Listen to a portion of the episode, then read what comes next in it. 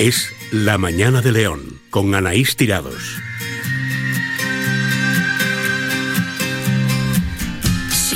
Una y ocho minutos, ya hemos actualizado esa información y toca volver también con esta sección que ha descansado durante unas cuantas semanas en este verano es saludable con José Alberto Benítez. Muy buenos días, José Alberto. Buenos días, Anaís.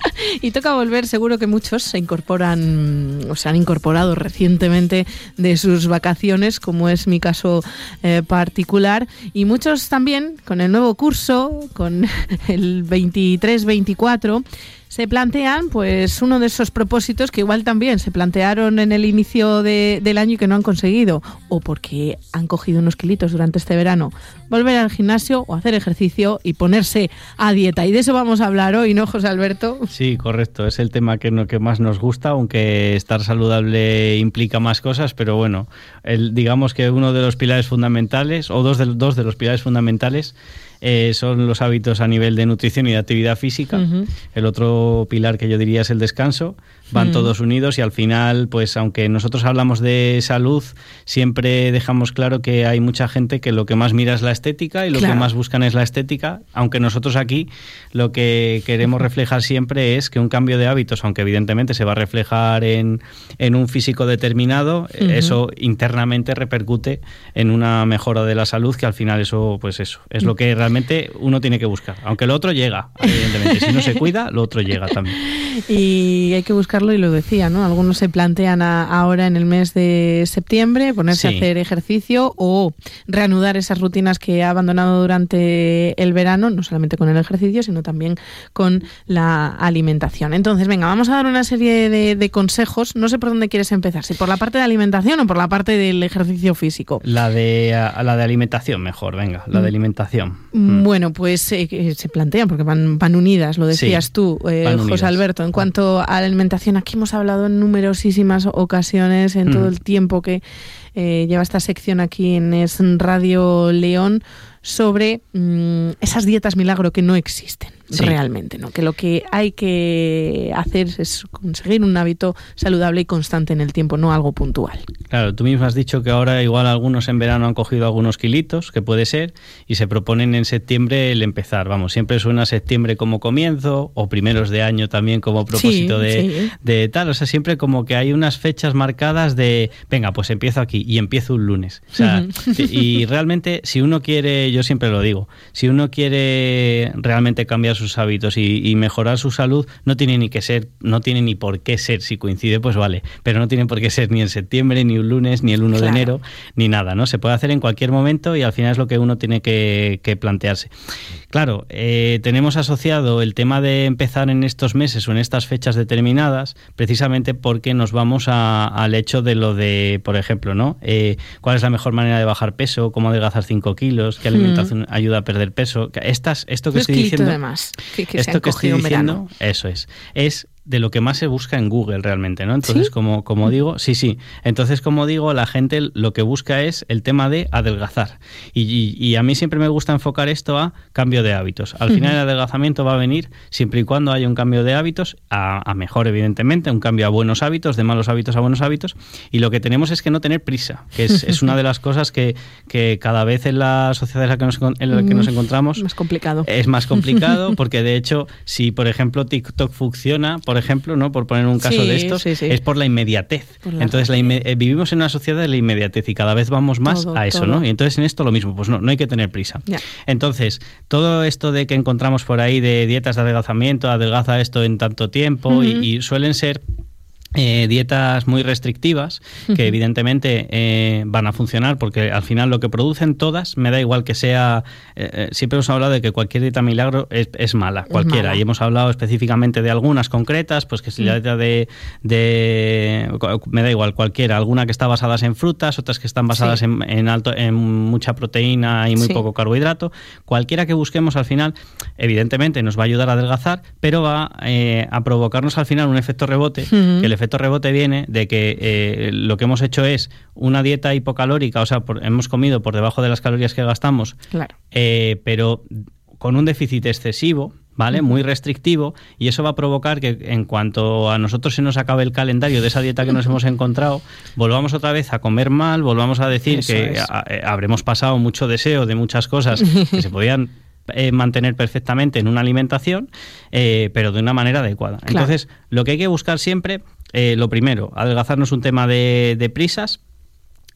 como siempre digo, aunque, pues por ejemplo, en, en, alguno en mayo o en junio igual pensó, a ver si logro tener el cuerpo que quiero Operación en verano, bikini, ¿no? claro. Eh, operación bikini. Pues no, yo como siempre digo cuando empieza, bueno, como siempre digo, no, algunos años lo he dicho, cuando empezamos ahora en septiembre es la operación bikini del año que viene hay que empezar a hacerla ahora. Y, y, digo que hay que empezar a hacerla ahora porque se, seguramente el exceso que nosotros queremos eliminar mmm, a nivel, vamos a hablar de, de porcentaje de grasa, pues igual es bajar de un 24% de grasa a un 14%, ¿vale? Que eh, si lo pensamos en kilos, pues depende de cada persona, Claro. pero igual eso es bajar 10 kilos o es bajar 6 kilos, pero el tema no es, eh, aquí lo hemos dicho muchas veces, bajar unos kilos determinados, sino cómo se bajan esos kilos. Es Eso decir, es. una cosa es bajar la máxima grasa posible y otra cosa es bajar kilos independientemente de si de esos kilos que estamos bajando van también músculo. Y entonces realmente luego el efecto a nivel estético y evidentemente a nivel de salud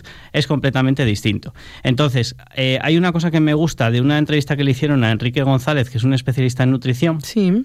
Terapeuta de nutrición funcional de precisión de con formación en bioquímica, dietética y nutrición y, na- y naturopatía, que sí que me gusta que eh, lo que lo que él dice es que lo que tenemos que buscar es eh, mejorar nuestros hábitos de alimentación, buscar el tener una buena proporción de macronutrientes, que para que nos entiendan los los oyentes, eh, los macronutrientes son las proteínas, grasas e hidratos, y al final lo que dice este señor es lo mismo que nosotros decimos, intentar mantener un equilibrio, que no hay que andar con la báscula midiendo Tampoco, alimentos no, no. ni nada, sino que una vez que nosotros aprendemos un poco eh, cuál es la, la proporción de macronutrientes de los, de los alimentos, pues por ejemplo, la pasta, el arroz, todo eso son fuentes principalmente de hidratos de carbono. Eh, las carnes, los pescados, las, las legumbres son un poco mixtas, pero son fuentes de más proteicas, ¿no? Entonces, bueno, lo que hay que intentar al final es en la, en la sociedad en la que nosotros vivimos actualmente, vuelvo otra vez a lo mismo. No estoy hablando Ya. de atletas de élite ni No, no, no, casos no. especiales.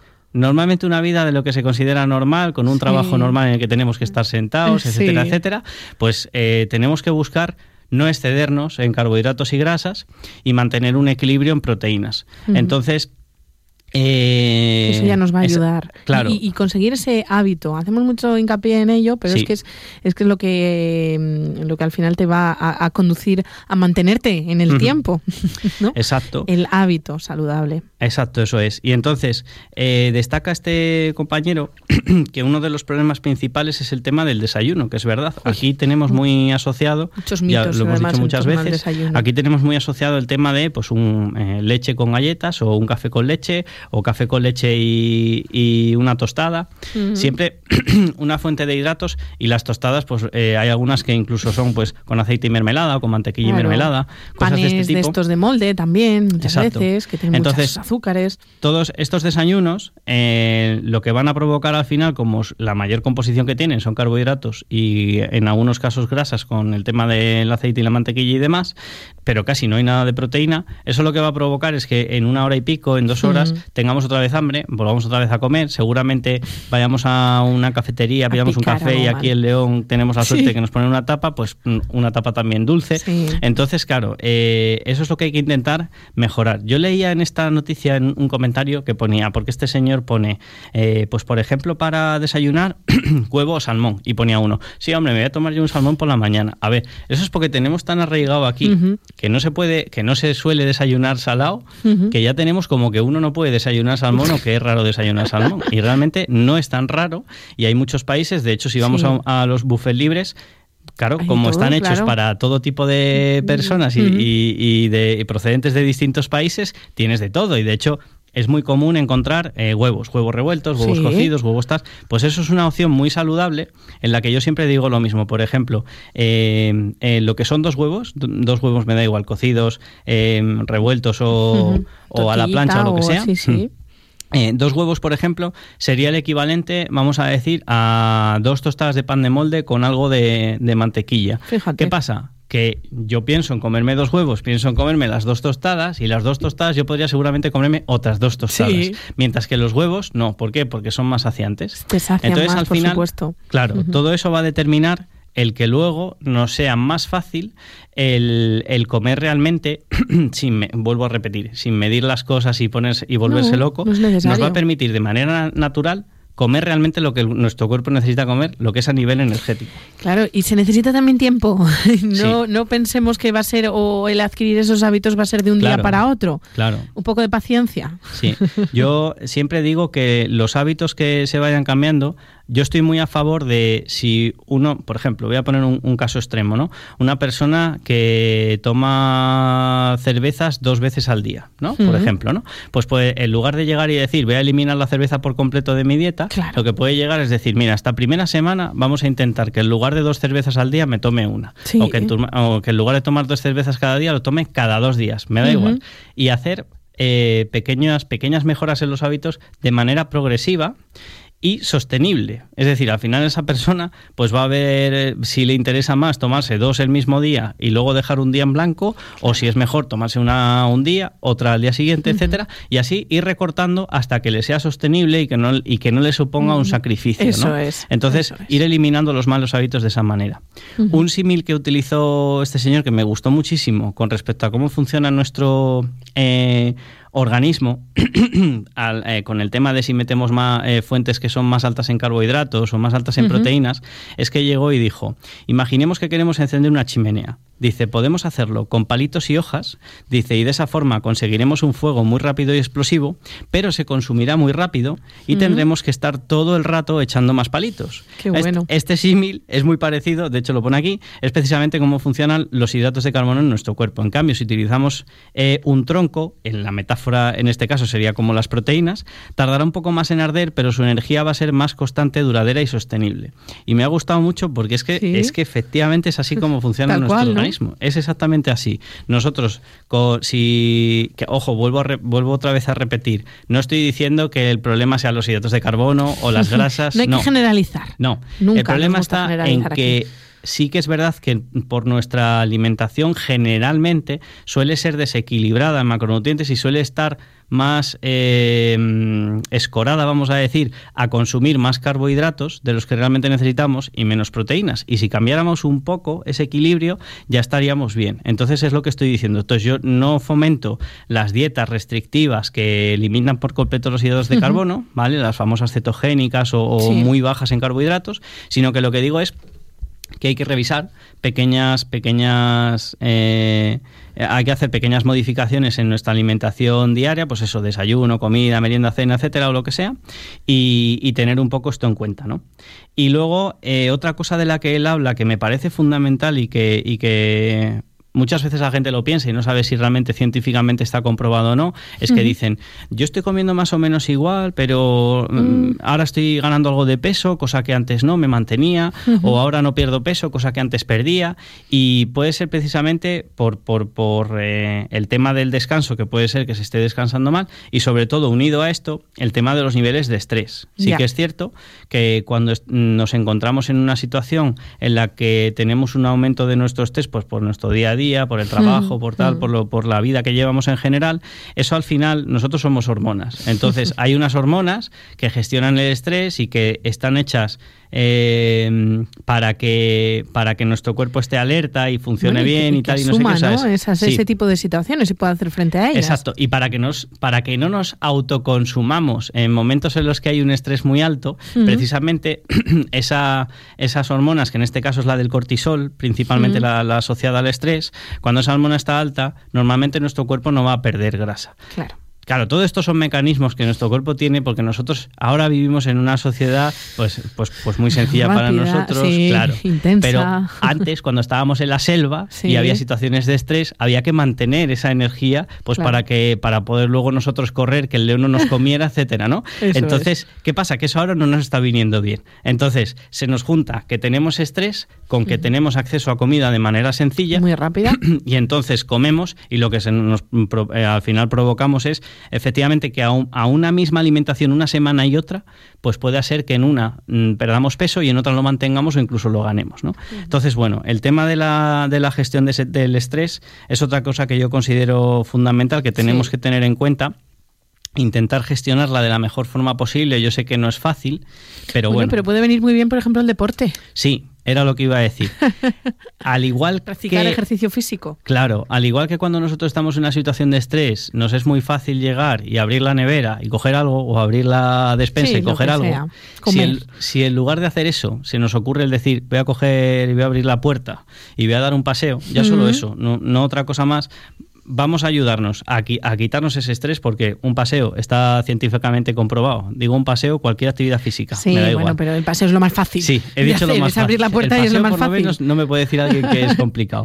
Entonces, dar un paseo está comprobado que nos va a ayudar a reducir ese estrés y además va a, hacer, va a ser un, efecto positivo doble desde el punto de vista de que al salir a, pasear, además de quitarnos el estrés y aumentar nuestra actividad física, aunque sea ligeramente, eh, nos va a ayudar a no abrir la nevera, que es lo otro, claro. o la despensa. Entonces, eh, a, nivel de lo que es nuestra salud y evidentemente nuestro estado de forma físico, pues va a ayudar a mantenernos eh, bien. y, y, pero bueno, lo que digo, que la gente no se vuelva loca y que los hábitos se tienen que implementar, mm, yo estoy a favor de implementarlos de manera progresiva y que sean duraderos en el tiempo. Y hablamos de alimentación, pero por supuesto también con ese ejercicio, que si, si, decidimos incorporarlo en nuestra rutina diaria, que también sea de una forma progresiva, ¿no? Exacto, o sea... Para no desanimarnos. Yo aquí siempre digo lo mismo, sí que es verdad que aquí lo hemos hablado muchas veces, yo soy fan y, pro, eh, pro promover el entrenamiento de fuerza en el gimnasio, que cuando me refiero a entrenamiento de fuerza no es ir al gimnasio y hacer sentadillas con 150 kilos, sino cada uno asociado a lo que realmente el estado físico que esté, pero sí que es cierto que el entrenamiento de pesas eh, principalmente anaeróbico, tiene un efecto sobre nuestra musculatura que no lo tiene las, las actividades eh, principalmente aeróbicas, lo suyo es juntar las dos, ¿no? Y, y, lo que sí que digo es que aunque, aunque a mí me guste fomentar este tipo de entrenamiento y le digo a la gente, bueno, pues intentad meted algún día en vuestra rutina que sea entrenamiento más enfocado a la fuerza, si hay alguien que por lo que sea no, es, no disfruta de ese tipo de entrenamiento, pues porque no le gusta, eh, es mejor que elija otra actividad y aunque sea puramente... Hay muchas. Ah, claro, hay muchísimas actividades, entonces es mejor que busque otra actividad que realmente le motive. Y, uno de los fallos que hay principalmente en no mantener una rutina de ejercicio es que la gente se apunta a actividades físicas que realmente no le motivan y no le gustan. Entonces, hay muchas, muchos tipos de actividades físicas, muchísimos, y, y no hay que ir a uno determinado sí que es cierto que hay algunos que, son más recomendables que otros desde el punto de vista de ser 100% saludable, pero realmente lo que, o sea, importa más el mantener una adherencia y el tener una actividad física que se pueda sostener en el tiempo que ir una temporada a, hacer algo determinado y luego ya olvidarse, durante cinco meses porque ha acabado asqueado de la actividad. Entonces, bueno, eso es una de las de los de los eh, mm, consejos de los consejos que tenía por aquí apuntados otro es el tema de, de, las falsas expectativas y es que en el mundo en el que vivimos sobre todo con las redes sociales eh, pues vemos siempre muchas fotos vuelvo otra vez a lo mismo aunque a mí me gusta más hablar de salud pero muchas veces miramos físicos claro. que, que, realmente no, no, no pueden ser alcanzables de manera natural o incluso miramos no natural. es que como estamos tan en contacto con las redes sociales y con esos eh, perfiles yo creo que inconscientemente también sí aunque no lo hagamos conscientemente o pensemos, hoy qué buen tipo tiene o qué bien está. No, no, inconscientemente se nos va introduciendo y, claro. Entonces, pues eso, el tema de las falsas expectativas suele ser uno de los, de los problemas que hacen que al final acabemos abandonando porque nos frustramos y lo dejamos. Mm. Entonces, bueno, eso también. Y luego, eh, al igual que hay atajos a nivel de dieta, pues también intentar buscar atajos a nivel de actividad física, que aquí sería, pues de repente no haber corrido en tu vida y decir, pues voy a salir todos los días a correr 10 kilómetros. Imagínate, pues ya el primer día ya te frustras. Claro, eso no es saludable, eso evidentemente no es saludable. Muy bien, José Alberto, pues ya estamos preparados. Ya estamos listos con todo esto. Esperemos. Si no han aprendido con nosotros en esta sección durante todos estos, estos años. ¿Cuántos años van ya? ¿Cuántas creo que 10. Creo diez que temporadas. Creo que 10. Sí, temporadas. sí, sí, sí, Claro, no, no, separamos, es como volver, yo decía al principio del programa, porque al final hemos seguido con la programación, algunas secciones han descansado como la tuya, pero 10 años ni más ni menos. Sí, sí. Te seguimos, por supuesto, en las redes sociales Jave Fitness, también en tu canal de YouTube y, por supuesto, en ese blog. José Alberto, muchísimas gracias, gracias Diana. por estar aquí con nosotros y te esperamos el próximo, el próximo lunes para seguir hablando de salud. Vale. Gracias. Gracias a Adiós.